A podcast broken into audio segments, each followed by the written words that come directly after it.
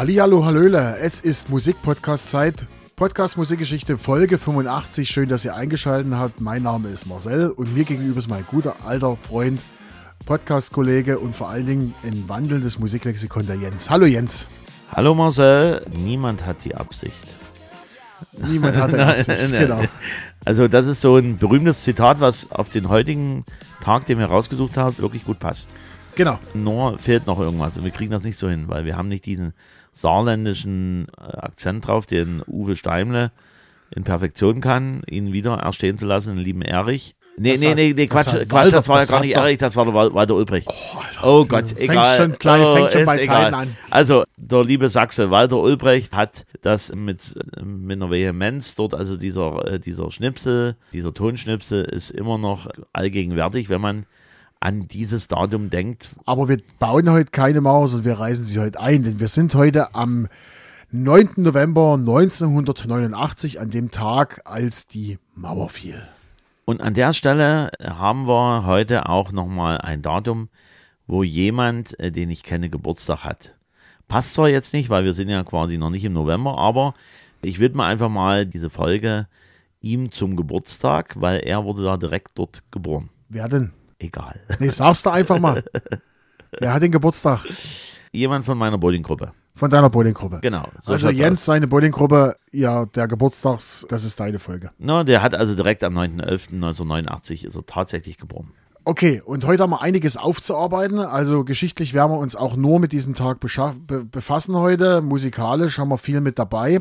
Auch private oder persönliche Erinnerungen. äh, Das Datum habe ich ausgesucht und warum und genau werde ich jetzt genau auch dann noch erzählen.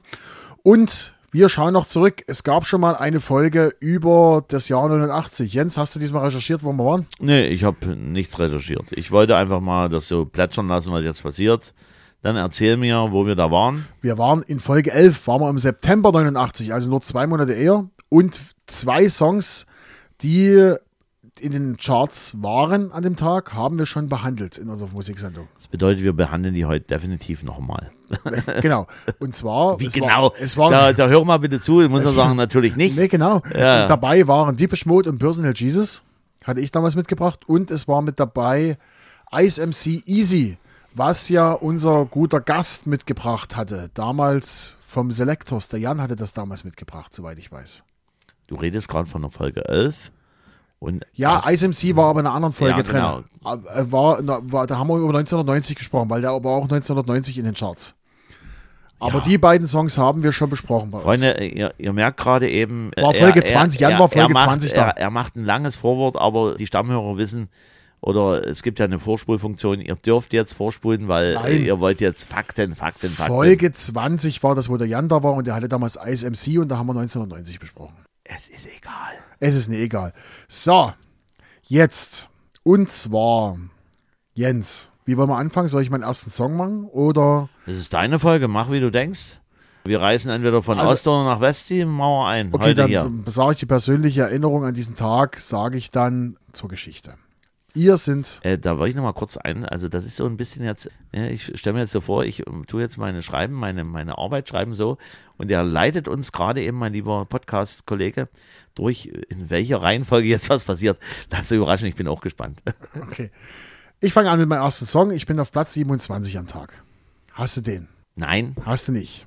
Dieser Song hat erreicht Platz 3 in Deutschland, Platz 52 in UK, Platz 1 in den USA, Chart-Einstieg, 10.07.89 auf 64, Chart-Ausstieg, 11.12.89 auf, 81 auf Platz 81. Wir reden von einer Band und die hatte mehrere Nummer 1 Hits in Deutschland, USA, weltweit. und ist Roxette? Nein, weil Roxette hat man schon. Ja, gut. Ja, das sind deine Regeln. Halt dich ja, an deine eigenen also, Regeln. Alles gut, alles gut. So, und diese Band hatte meiner Meinung nach vier große Hits.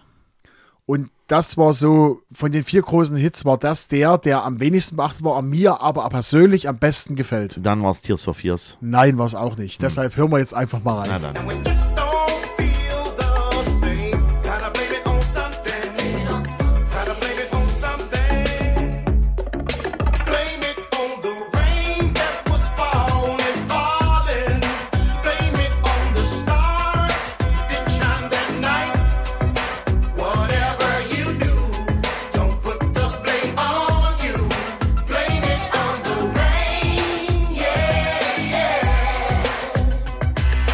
Soweit ich mich erinnere, hat man in der letzten Folge gesagt, wir reden demnächst mal, wir werden bestimmt mal über Fangfarian reden. Ja, das kann ja durchaus sein, dass wir irgendwann mal äh, über Fanfarien reden. Ich meine, ich fand den Titel damals nicht schlecht, Play It on the Rain von Milli Vanilli, aber mir persönlich gefiel ein anderer, also natürlich der Oberknaller Girl You Know It's True. Ich finde, fand Ja. Blame It on the Girl No It's True, ohne Frage ist ein geiler Song, aber ich finde Blame It on the Rain, finde ich von den ganzen vier Hits, also wir reden jetzt von Girl I'm Gonna Miss You, wir reden von Girl You Know It's True, Keep on Running und Wobei man sagen muss, Keep on Running ist ja dann ausgekoppelt worden als The Real Milli Vanilli. Da Genau. waren Rob und Fab gar nicht mehr. Aber wie gesagt, das sind, ja die, das sind ja die Singles, die man gemacht hat. Aber wie gesagt, ich finde Blame It on the Rain, finde ich den besten Song. Habe ich jetzt auch vor kurzem mal wieder gespielt. Muss ich ganz ehrlich sagen, fand ich cool. Also ich finde den Song insgesamt sehr cool. Vor allem den Chorus, den Refrain finde ich geil. Also wie gesagt, wir reden über Milli Vanilli. Ich habe mal hier ein bisschen was zusammengeschustert über Milli Vanilli. Also ich empfehle auf alle Fälle. Es gibt ja, wie der Jens schon gesagt hat, es gibt den Film Girl You Know It's True im Kino und es gibt auf Paramount Plus gibt's eine Dokumentation, wo aus der Sicht der beiden Jungs, es ist ja bloß noch Fab Morgan da, es gibt, der berichtet aus seiner Sicht, wie das damals gelaufen ist. Die ehemalige Sekretärin von Frank Farian wurde, wurde besprochen oder wird interviewt und der äh, wird halt erzählt, wie es aus ihrer Sicht gelaufen ist, dass denen quasi die Pistole auf die Brust gesetzt wurde und sie haben das dann halt mitgemacht. So. Fabrice Morvan und wird, wird 1966 in Frankreich geboren, Rob Pilatus 1965 in New York. Die beiden lernen sich in München Anfang der 80er Jahre kennen und beschließen gemeinsam Musik zu machen. 88, die beiden treffen den deutschen Musikproduzenten Frank Farian. Farian sieht Potenzial und formt die Gruppe Milli Vanilli mit Morvan und Pilatus. Veröffentlichung des Mobilalbum All or Nothing. All or Nothing war, glaube ich, auch noch eine Single. Kann das sein? Genau, All or Genau, Nothing. doch, Es- ja. Im Übrigen gab es dann auch spezielle Varianten. Das US-Album, Hatte, also hatte konnte man ja, genau. keine, hat eine ganz andere Version drauf. Also Genau. Auf dem US-Album. Also ich empfehle euch das mal. Es gibt das US-Album, gibt es nicht bei Spotify, aber ihr findet die deutsche Albumversion und die US-Version findet ihr bei, bei Prime Music, bei Amazon Music. Hört euch das mal an, das sind grundlegend andere Sachen. Gerade Girl Notes 2 ist im US-Remix komplett anders abgemixt. Die haben das direkt für den Markt da gemacht. Also was ich natürlich bei Girl Notes True noch genial finde, insgesamt diesen, diesen Stereo-Effekt, der schon am Anfang startet. ja, Wo dann halt die Stimme von rechts nach links und So links nach rechts. Äh, irgendwie, genau. So, weltweiter Erfolg. 89, Single Girl You Know It's True wird globaler Hit, erreichte in den USA Platz 2 der Billboard Hot 100. Ganz langsam. Gewinn des Grammy Awards für The Best New Artist im Jahr 1990 und dann ging es natürlich bergab. Skandal um die Lippenbewegung. 1990 Gerüchte über die Authentizität der Gesangsstimme entstehen. Medien decken auf, dass Morvan und Pilatus nicht die tatsächlichen Sänger ihrer Songs sind. Eingeständnis und Aberkennung der Grammy Awards. Milli Vanilli gestehen, dass sie nicht die Hauptvokalisten ihrer eigenen Musik sind. Die Grammy Awards für The Best New Artists werden aberkannt. Rechtliche Konsequenzen. Zahlreiche Sammelklagen werden eingereicht und Plattenverträge werden aufgelöst. Milli Vanilli gerät in finanzielle Schwierigkeiten. Versuch des Comebacks. Morvan und Pilatus versuchen als Duo Rob und Fab neu durchzustarten. Ihr Album Rob und Fab wird, 8, äh, wird 93 veröffentlicht, erreicht aber, nie, aber nicht den früheren Erfolg. Tragischer Tod von Rob Pilatus. 98 Pilatus stirbt nach einer Überdosis Drogen in Frankfurt am Main. Morvan setzt seine Karriere als So- Solokünstler fort. Nachwirkungen und Erbe noch unter dem Unterschrift, unter der Unterschrift. Moment. Jens, du musst mal kurz unterhalten. Ich muss, Zettelfritz muss Ja, drehen. der Zettelfritze. Das ist halt so, liebe Leute, wenn man halt so ein Klemmbrett hat, so ein Klemmbrett nimmt man eigentlich immer zum, zum Abklären, ob man wirklich alles da hat, so eine Inventarliste. Und jetzt schauen wir, ob das Inventar wieder vollständig Genau. ist. Der Fall Milli Vanilli hat weitreichende Auswirkungen auf die Musikindustrie und führt zu strengeren Kontrollen bezüglich der Authentizität der Gesangsaufnahmen. Fabrice Morvan setzt, für, setzt sich für Authentizität und Ehrlichkeit in Musik ein. Milli Vanilli im Rückblick, trotz des Skandals, bleibt Milli Vanilli eine der bekanntesten Popgruppen der 1980er Jahre, 1990er. Die Geschichte von Milli Vanilli dient als Warnung vor den Gefahren des Musikgeschäfts und der Versuchung des schnellen Ruhms. Und natürlich Frank Farian, der hinter dem Projekt stirbt, steht, stirbt am 23. Januar 24, jetzt vor kurzem erst passiert. Ja, Ruhe in Frieden, Frank. Milli Vanilli, das war wirklich geile Mucke. Milli Vanilli. Und jetzt, mal eine kurze Pause. Jetzt ist die Chance, nichts mehr von Milli Vanilli zu hören, sondern ich komme jetzt zu meinem, zu meinem ersten Lied. Alter, was, was, der, also der macht manchmal Sachen. Äh, ja, und zwar Platz 79 79, warte mal, habe ich nicht, nein. war gleichzeitig auch Chart-Einstieg. Letzte Chartposition 19.03.1990 auf 82. Höchstposition Platz 37 am 20.11.1990. In Deutschland, 37 in Deutschland. Ja, ja. Okay. 19 Wochen in den Charts.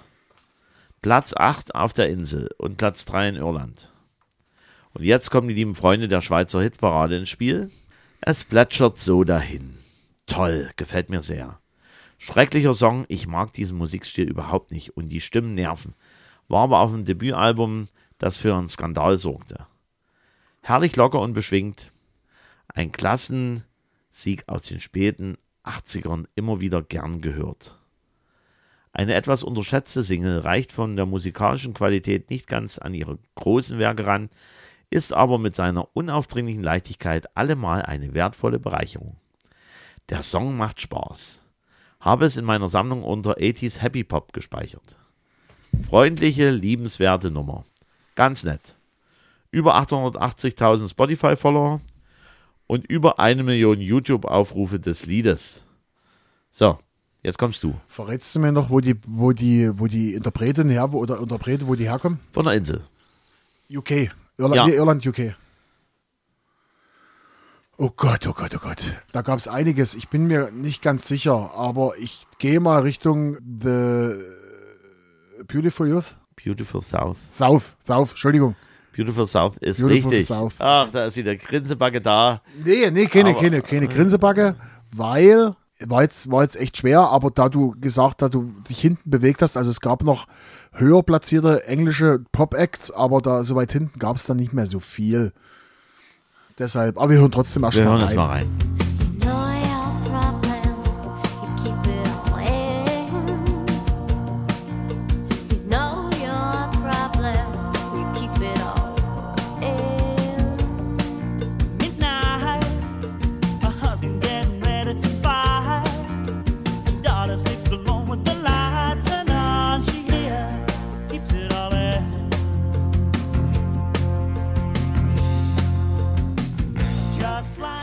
Das ist so richtig geiler, schöner Radio-Pop, den man hört, der auf den Sack geht, was du so laufen lassen kannst und wo du gute Laune kriegst, muss ich ganz ehrlich sagen. Ja, das ist ganz locker, flockige Musik.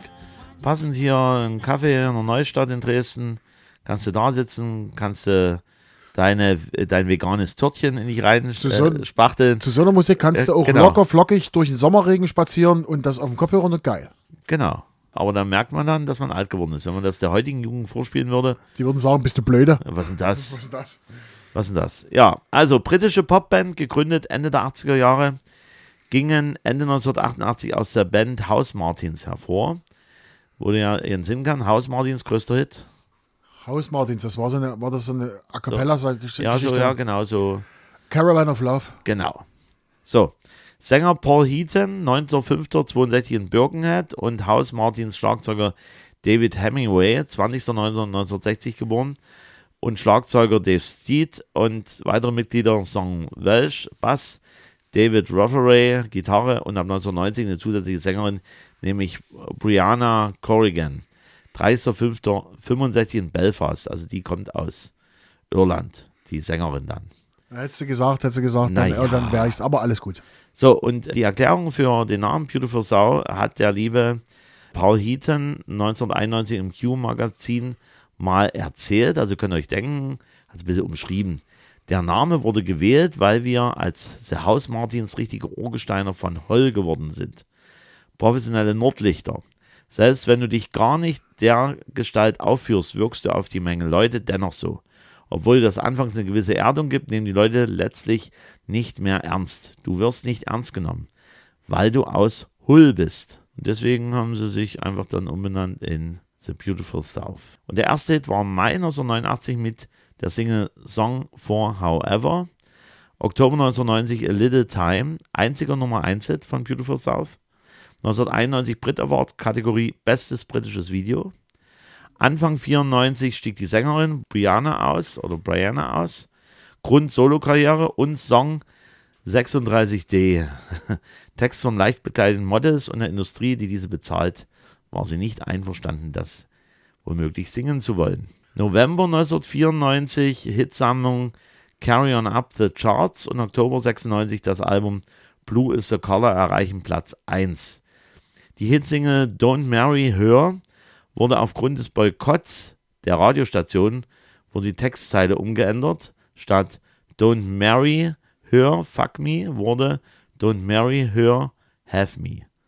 Und dann ging es auch im Radio. Wir müssen übrigens noch sagen, über den Song, den wir gerade gehört haben, haben wir einen Titel und den genannt, You Keep It All. Jetzt bin ich gerade aufgegangen. You, you keep it all in. all in, Entschuldigung, ja. The beautiful South, you keep it all in. Weil den haben wir jetzt noch nicht genannt, den Songtitel. So, Aber den findet ihr in der Podcast Musikgeschichte Song Playlist, oder? genau, Jetzt? der ist verfügbar. Mein zweiter Titel leider nicht. Kann ich schon jetzt vorgreifen. Mein zweiter Titel gibt es nur in der Extended-Version, wirklich. Und hätte ich nie gedacht. Ja, und meinen gibt es nicht dort. Und Okay. hätte ich auch nicht gedacht, aber das ist egal. ist ja jetzt ein Cliffhanger, also müssten wir Ein eigentlich eine zwei, zweiteilige Folge ja, machen. Wahrscheinlich. So, weiteres Top-Album war Crunch 1998. Der alkoholkranke Sänger Paul Heaton nahm dann eine Auszeit und verbrachte Zeit auf Sardinien. Da entstanden dort auch einige Teile des Albums Painted Red von 2000. Es erfolgte eine Pause der Band, Oktober 2003 Album Gaze, konnte aber nicht mehr an frühere Erfolge anknüpfen. Oktober 2004 gab es Album Gold Diggers, Hatton Nodgers und Polk Songs. Und am 8.5.2006 erschien Single Manchester. Eine Woche später das Album Super B oder Super Bye. Am 31.01.2007 Stellungnahme der Band, Auflösung der Band. Bedankte sich bei den Fans und nannte als Grund in ironischer Variation äh, wegen musikalischen Ähnlichkeiten haben wir aufgehört, statt musikalischen Differenzen. Okay. So, und jetzt nochmal Auflösung des Skandals von diesem Album, wo das Lied herstand. Und zwar, Woolworth weigerte sich, das zu verkaufen. Nämlich das Cover zeigte eine Frau, die einen Revolver in ihren Mund steckte und einen rauchenden Mann. Und Woolworth sagte, das machen wir nicht mit, also wir können das nicht verkaufen. Das geht nie. So, das wurde geändert in ein Plüschhäschen und ein Teddybär drauf. Ist ja fast ähnlich. So, und das Problem, was Woolworth damit hatte, mit dieser Frau, die einen Revolver in ihren Mund steckte und einen rauchenden Mann, das würde zum Rauchen ermutigen. Deswegen. Ach so, der Ja, Revolver, das ist, genau. genau. Oh. Das war mein erster Song. Ein schön, locker, leichtes Lied. Okay, kommen wir jetzt erstmal zur Geschichte. Und zwar erstmal persönliche Anekdote. Und zwar, der Tag ist nicht nur geschichtlich für mich interessant, also auch für als, als Ostdeutscher, sondern auch familiär. Und zwar, meine Mutter hatte damals, also, oder anders angefangen, mein Großvater hatte Geschwister, die drüben im Westen gelebt haben.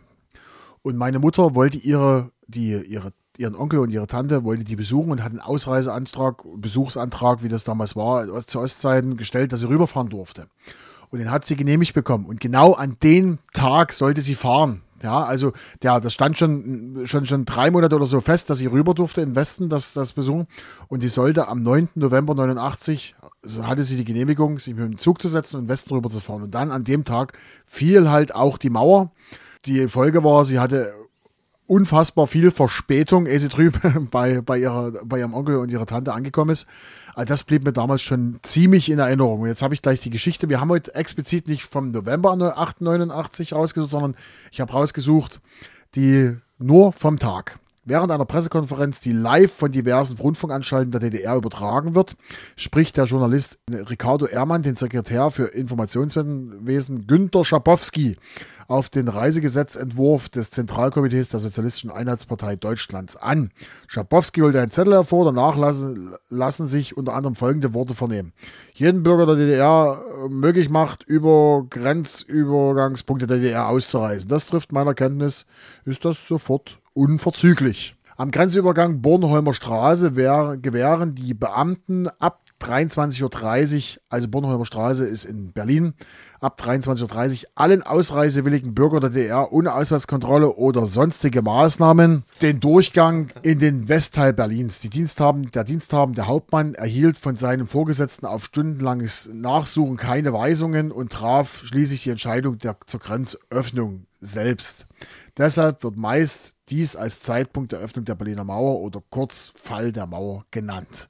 Das ist das, was an dem Tag dann stattfand und man halt im Fernsehen zeigt, wie die ganzen Trappis rüber nach West-Berlin gefahren sind und Feuerwerk und alles sind auf der Mauer rumgesprungen und das war, ja.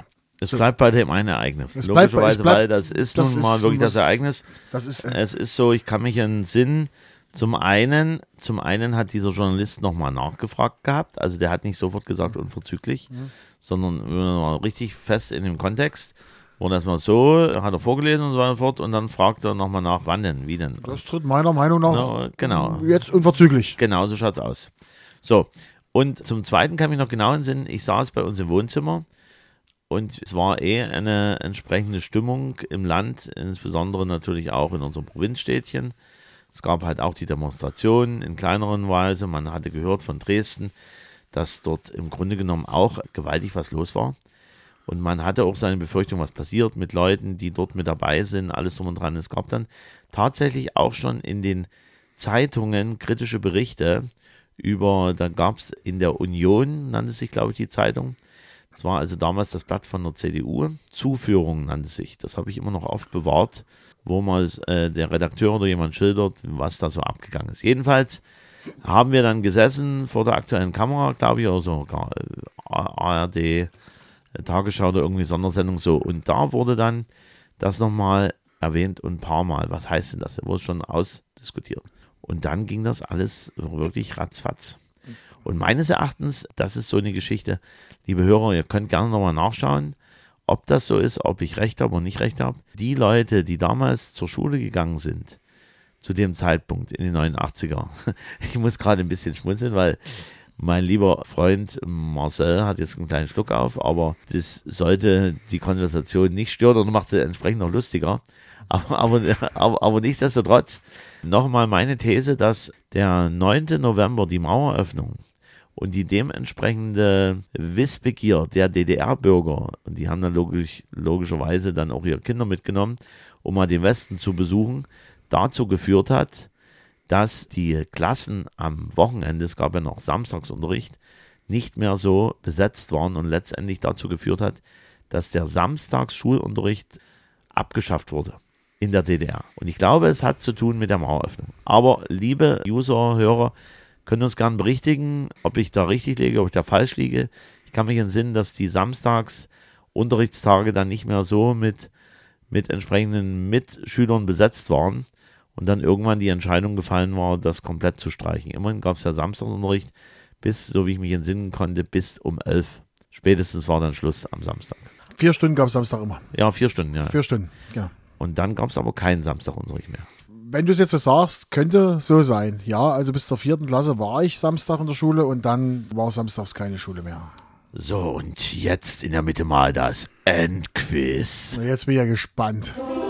Was habe ich mir 1989 vom Begrüßungsgeld gekauft? Ich weiß, nicht, ich weiß nicht, ob ich es schon mal erwähnt habe, aber ist egal. Einen CD-Walkman von Sony. Eine Levi's oder Levis Jeans oder ein tragbares Radio mit Doppelkassettenfach von Aiwa. Das dritte. Richtig! Weil ich es wahrscheinlich schon mal erwähnt habe. Nee, hast du nicht erwähnt, aber ich kann dich gut einschätzen. Und ich weiß, ich habe damals auch, ich habe mir gewünscht vom Begrüßungsgeld, wir sind nach West-Berlin gefahren und ich wollte unbedingt einen Walkman haben. Das war mein großes, mein groß, ich wollte einen Walkman haben. Und der Walkman alleine mit Kassette, nur mit Kassette, hat alleine schon 80 Euro gekostet. Und es gab ja äh, 80 Mark. Und es gab ja nur 100 Mark Begrüßungsgeld. Und ich glaube nicht, dass es in den, in den, in den, in den Sony CD Walkman, hast du ja gesagt, CD Walkman, Ein von also, Sony. Ein CD-Walkman von Sony, der hätte keine 100 Euro, 100 Mark gekostet, der hätte garantiert mehr gekostet. Hm. So, und das nächste war die Levi's Jeans.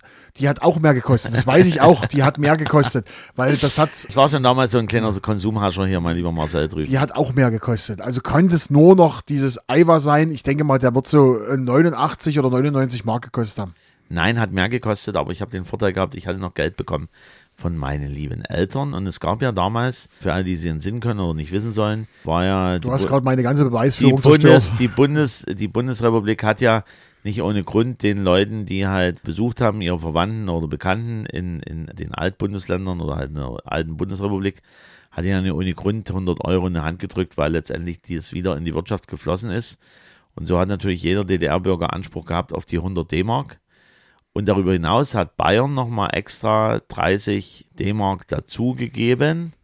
Da musst du natürlich extra nochmal nach Bayern fahren, also hast du zu den 100 Euro nochmal 30, äh, 100 D-Mark, nochmal 30 D-Mark dazu bekommen. Also ich weiß noch ganz genau, was ich mir gekauft habe und ich weiß auch, die hat 10,99 Euro, 10 Mark 99 hat die gekostet. Das ist mit dem Markt, das kann man sich gar nicht mehr vorstellen, wie lange es schon her ist. 10 Mark 99, ich habe mir eine Hörspielkassette von Takt, DuckTales gekauft. Das weiß ich noch ganz genau. Da sind wir mit dem Bus, sind wir nach West-Berlin gefahren, da wurden wir alle ausgekarrt und dann ging es rein in die Kaufhäuser und ich wusste nicht, das weiß ich auch noch, ich wusste nicht, dass die damals, gab es ja bei uns die DDR-Zeiten, die- ich bin ins Kassettenregal, habe geguckt, was gibt's denn da? Ja, und dann wollte ich das meinem Papa zeigen, bin losgerannt und dann war aber eine Lichtschranke, eine Alarmanlage und das ganze Kaufhaus hat Wurr gemacht. Kannten wir natürlich im Osten nicht und alle, ey, der, der, der Verkäufer, du musst hier zurückkommen, ja, ja, komm, komm, komm mal zurück und alle lachten sie, weil der blöde Ossi da durchgerannt ist. Ja, ich kann mich entsinnen, das erste Mal in Westberlin, das war für mich als Kind oder ich war schon Teenager, das war ganz schöner Rausch. Diese ganze Reklame. Ganz andere Welt. es war wie so ein Rausch. Also, ob, obwohl du nicht berauscht warst, also mit irgendwelchen Mitteln, war das an sich für einen, der noch nie sowas gesehen hatte, war das wie im Rausch. Okay, haben wir erstmal das Geschichtliche und das, das Endquiz geklärt und dann können wir jetzt eigentlich zur nächsten Musik kommen oder willst du noch was erzählen, Jens? Wir können zur nächsten Musik kommen. Zur nächsten Musik, weil du warst auf 79, ich bin jetzt auf Platz 77. Habe ich nicht. Hast du natürlich nicht. Wie gesagt, von diesem Song gibt es nur die Extended-Version bei Spotify und die ist aber auch bloß drei Minuten lang. Ich, äh, drei Minuten 20 lang. Ich weiß nicht, wie die kurze Version, wie, wie kurz die war. Platz 77 am Tag. Geschafft in Deutschland. Platz 56. Chart-Einstieg heute an dem Tag, wo wir sind. Auf Platz 77. Chart-Ausstieg am 5.2.1990 auf 88. 13 Wochen in den Charts. Wir reden von einer Künstlerin mit 25 Millionen verkauften Tonträgern und die hatte, 79, äh, hatte 1972 ihre erste Single hatte dann gleich eine Nummer 1 in Deutschland mit einer Cover, mit einem Coversong. Platz 1 in Deutschland 1972 mit ihrer allerersten Single. Deutsche, Deutscher, ich kann es jetzt schon mal sagen, Deutsch. Deutsch, ein deutscher Schlager. Deutsche Schlager-Popmusik, ja. Deutsche Schlagerpopmusik ist von Marianne Rosenberg. Nein, leider nicht. Ich grad, ja, gut. Na, da, beinahe, ich gab's ja auch, ich denke an dich, aber Nee, ist es leider nicht. nein, ist es nicht. Ja, so viele, die 72 schon mit dabei waren. So viele gibt es da nicht, die in den 80ern dann nochmal äh, durchgestartet Ich gebe dir noch, wie gesagt, 72 war ein Cover. Original ist der Song Englisch, ganz bekannt, und sie hat es eingedeutscht. Und über den original englischen Song haben wir auch hier schon bei uns gesprochen im Podcast. Ja, gut. Egal, wir hören jetzt rein.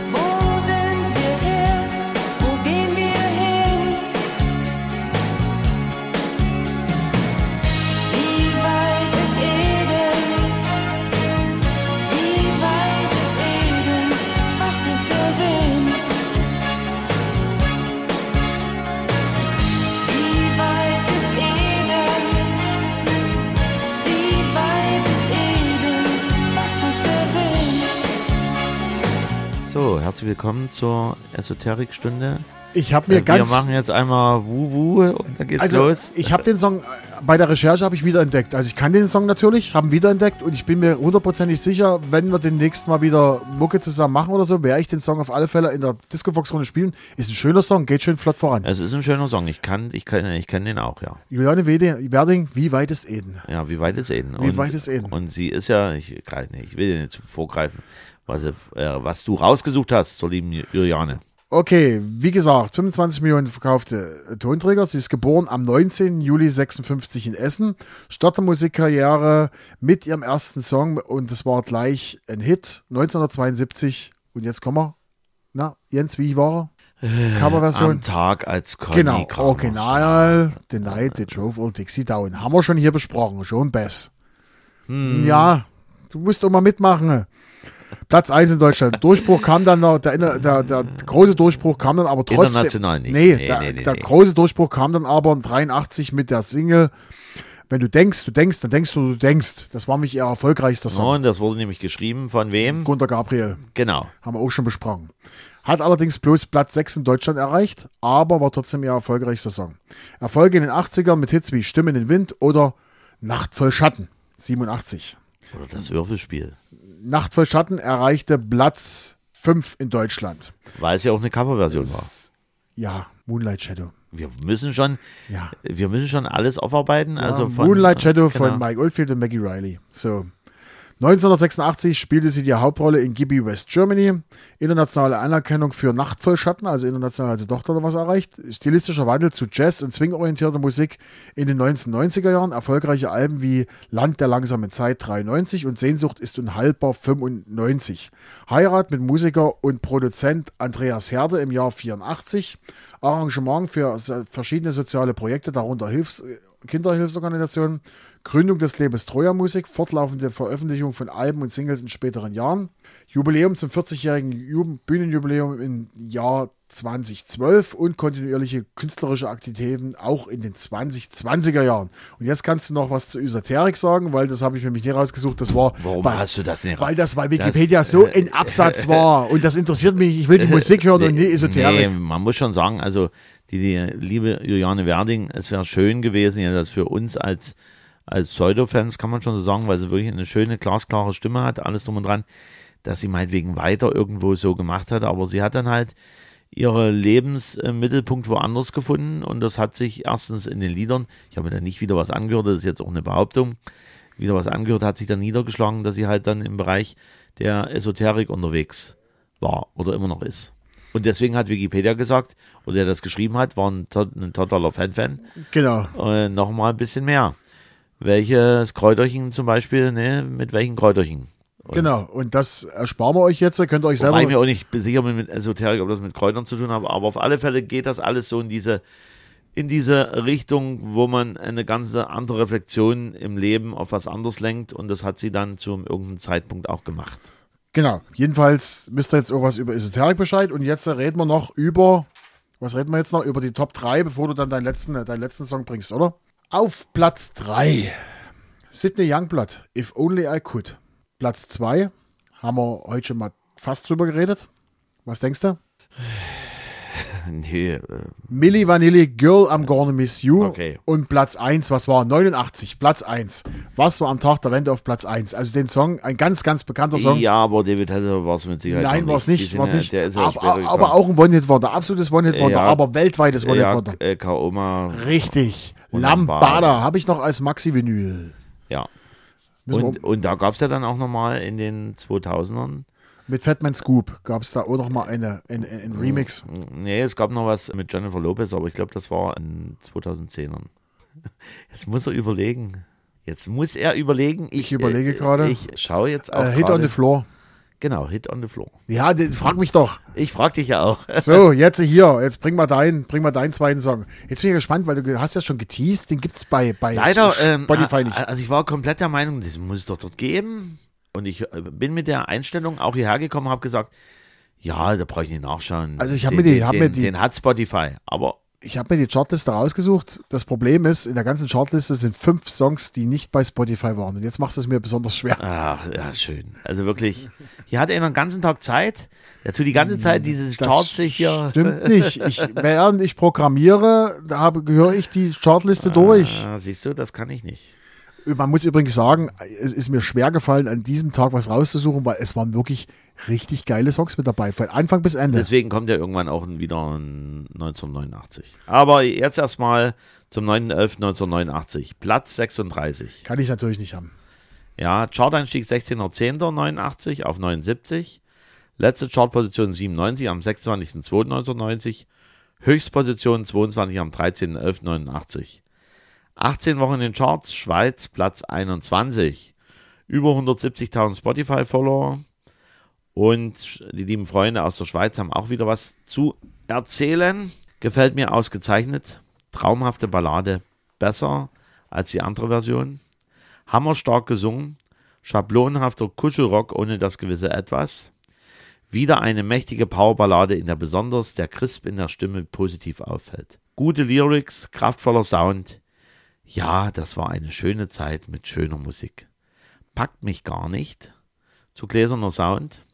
Wunderschöne Ballade und das Gitarrensolo geht dermaßen ins Mark. Schade, dass man nicht mehr viel hörte. Typische End-80er-Ballade klingt wie tausend andere auch, einfach langweilig. Klasse Powerballade, gehört wohl zu den am meisten unterschätzten 80er-Jahre-Hits überhaupt. Und jetzt kommst du. Ich nehme ganz stark an, Die, wir reden von einer Frau, die hatte zwei große Hits. Ein großer Hit war ein Coca-Cola Werbejingle und du hast den anderen, weil der, der ist nämlich wirklich nicht bei Spotify zu finden. Der erste Hit war First Time und du hast jetzt ähm, Robin Beck Tears in the Rain. Genau, Tears in the Rain. Und da hören wir jetzt einfach mal rein, weil es wirklich ein, ein schöner Song Ein ist. wirklich ein sehr schöner Song.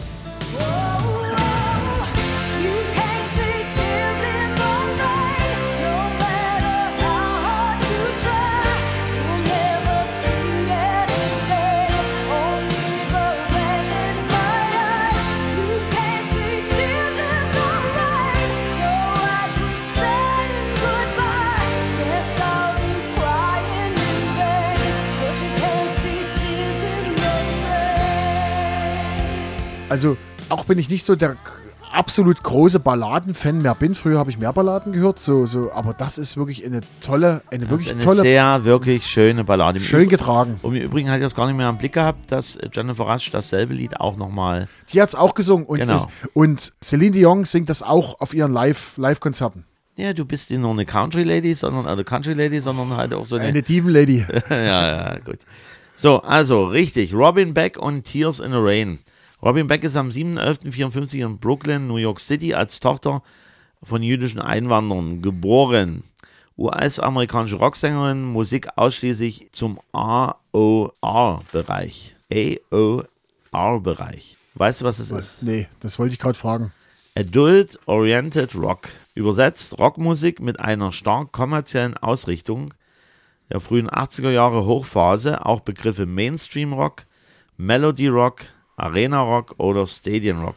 Deshalb hat es wahrscheinlich auch kommerziell zum Coca-Cola geschafft. Andere Vertreter, jetzt muss ich ein bisschen schlucken, andere Vertreter der Richtung, äh, ich nehme mal ein paar Singles, wäre Survivor, Eye of the Tiger, Okay, Journey, Don't Stop Believing, ja. Toto Africa, Foreigner mit Urgent, Bon Jovi mit Runaway und weitere. Der Begriff wurde erstmals Ende der 70er Jahre in den USA für Musik verwendet, die typische Hardrock-Elemente mit anspruchsvoller Popmusik mischte. Vorreiter da waren in den 70er Jahren Eagles, Fleetwood Mac und America. Die gehören alle zu dem Thema Adult Na, sowas- Oriented Rock. Gehören noch Kansas zum Beispiel mit rein. Genau. So. Und jetzt kommen wir zu Robin Bank. Das ist gerade eben das geheimnisvolle Geräusch. Können jetzt gerade überlegen, was mein Gegenüber gemacht hat. ja, also wenn ihr dieses Geräusch gerade eben so im Hintergrund gehört habt, erst nicht rausfiltert jetzt bei der Aufnahme. Wir haben übrigens, wir haben übrigens, erinnere mich bitte am Ende, wir haben in der letzten Folge was vergessen, aber da kommen wir jetzt dann diesmal drauf zu sprechen. So, also, wie ich schon gesagt habe, wenn ihr Ideen habt, was gerade eben mein lieber Sprachassistent hier drüben gemacht hat. Es gibt aber keine äh, Tasse zu gewinnen. Nein, das ist egal. So, jetzt kommen wir zur weiteren Vita. Wir haben Robin Beck wurde in jungen Jahren nach Daytona Beach in Florida, er hat sich dorthin begeben. Ja, also entdeckt dort von lokalen Musiker Alex London. Versuch als Sängerin in diversen Bands dagegen und Schulung ihrer Stimme an den Standards des Great American Songbooks. Und da bist du ja auch immer so mit dabei. Ich muss da nachschauen, weil ich habe das auch nicht so im Peter. Great American Songbook, kannst du das erklären? Nö. Und zwar ist das eine nicht festgelegte Anzahl herausragender Songs der amerikanischen Unterhaltungsindustrie von 1930 bis 1960. Und an diesen Songs hat sie sich orientiert. Also ich habe jetzt nichts Okay. rausgesucht, ich kannte auch nichts, aber auf alle Fälle gehört das ein bisschen zur US-amerikanischen Musikgeschichte. Okay. Erster Plattenvertrag Ende der 70er Jahre. Single Still in Love war erfolglos. 1979 erstes Album Sweet Talk im Disco-Stil war Achtungserfolg. Kann man sich immer noch mal anhören bei YouTube. Also wirklich, man glaubt gar nicht, die liebe Robin Beck im Disco-Stil. Also so wirklich so. Fly, Robin, fly. So und so. Up, up to the sky. Und da gab es dann halt schon bei ihr Background-Sänger, die waren noch nicht so bekannt, nämlich Lou Randolph und Iron Cara. Die waren damals schon mit dabei bei dieser Platte. Deswegen ist es eine kleine Rarität, also wer sowas hat, der hat eine Rarität, weil die gibt es nicht ohne weiteres zu bekommen. Danach war sie auch noch hier Background-Sängerin, gefragt zum Beispiel bei Leo Sayer und David Bowie und Chaka Khan. Also sie war da schon unterwegs. Ain't nobody. 1988 gab es das Angebot für Coca-Cola-Werbespot zu singen, nämlich Love. First Time. Loves me better. Und da mit äh, diesem First Time gab es eine große Popularität, dass Ende 1988 dann die Single-Auskopplung kam. Platz 1 in einigen europäischen Ländern und aufgrund Erfolg zweites Album Trouble or Nothing 1989 mit der Single Tears in the Rain und Say Up All Your Tears auch in Deutschland, Österreich und Schweiz erfolgreich. Aber USA und Großbritannien flop, wenigstens aber Status eines One-Hit-Wonders in Großbritannien. Also sie war dann schon gebrieft auf den lieben Kontinent, in dem Falle auch natürlich auf den deutschen Markt. Das zweite Album, woraus dieses Lied stammt, ist besonders, dass zahlreiche der enthaltenen Songs von anderen Sängerinnen aufgenommen wurden. 1989 sang Robin Beck im Hintergrund auf dem Album von Cher. Daraufhin nahm diese Say Up All Your Tears für ihr Album, nämlich Love Hurts 1992. Also Cher nahm nochmal dieses Save Up All Your Tears auf. Und das Original liegt aber von dem Lied bei Bonnie Tyler, die den Song bereits 1988 für das Album Hide Your Heart aufgenommen hatte. Und auch dort gibt es nochmal ein weiteres Lied, das für Robin Becks Album eingespielt wurde. Sharing is caring. Genau. Später in den 90ern konnte Robin Beck nicht an den Erfolg anknüpfen. Single aus 92 erschienen Album In My Heart to Stay Platz 55. Single 94 erschienen Album Close to You war die englische Version des Werbesongs von McDonald's. Einfach gut bei McDonald's ist einfach gut.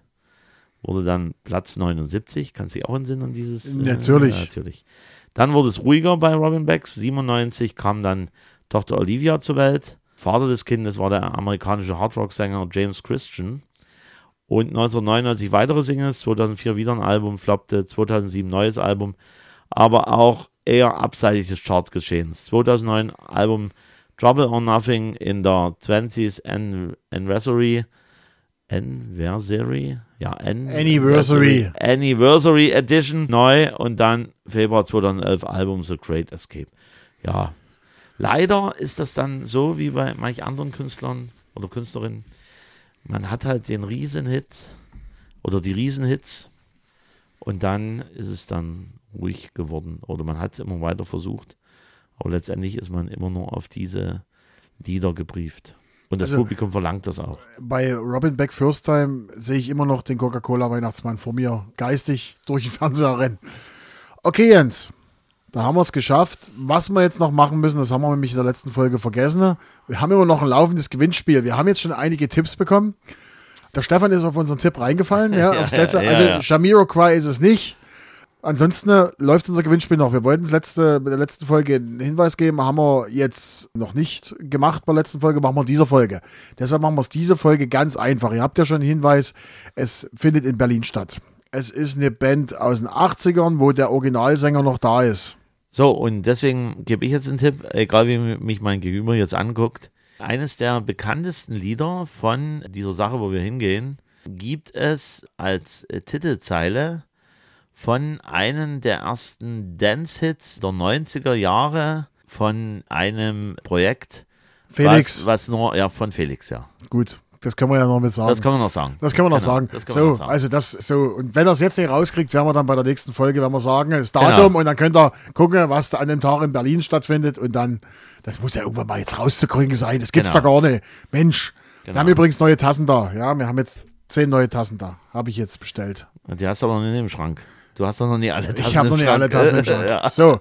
Ansonsten äh, hören wir uns wieder Folge 86. Was wir da behandeln, wissen wir selber noch gar nicht. Wir haben noch gar nicht ausgemacht. Das macht überhaupt nichts. Das macht überhaupt nichts. Ja, ja, gut. Nee, hier, äh, was mit.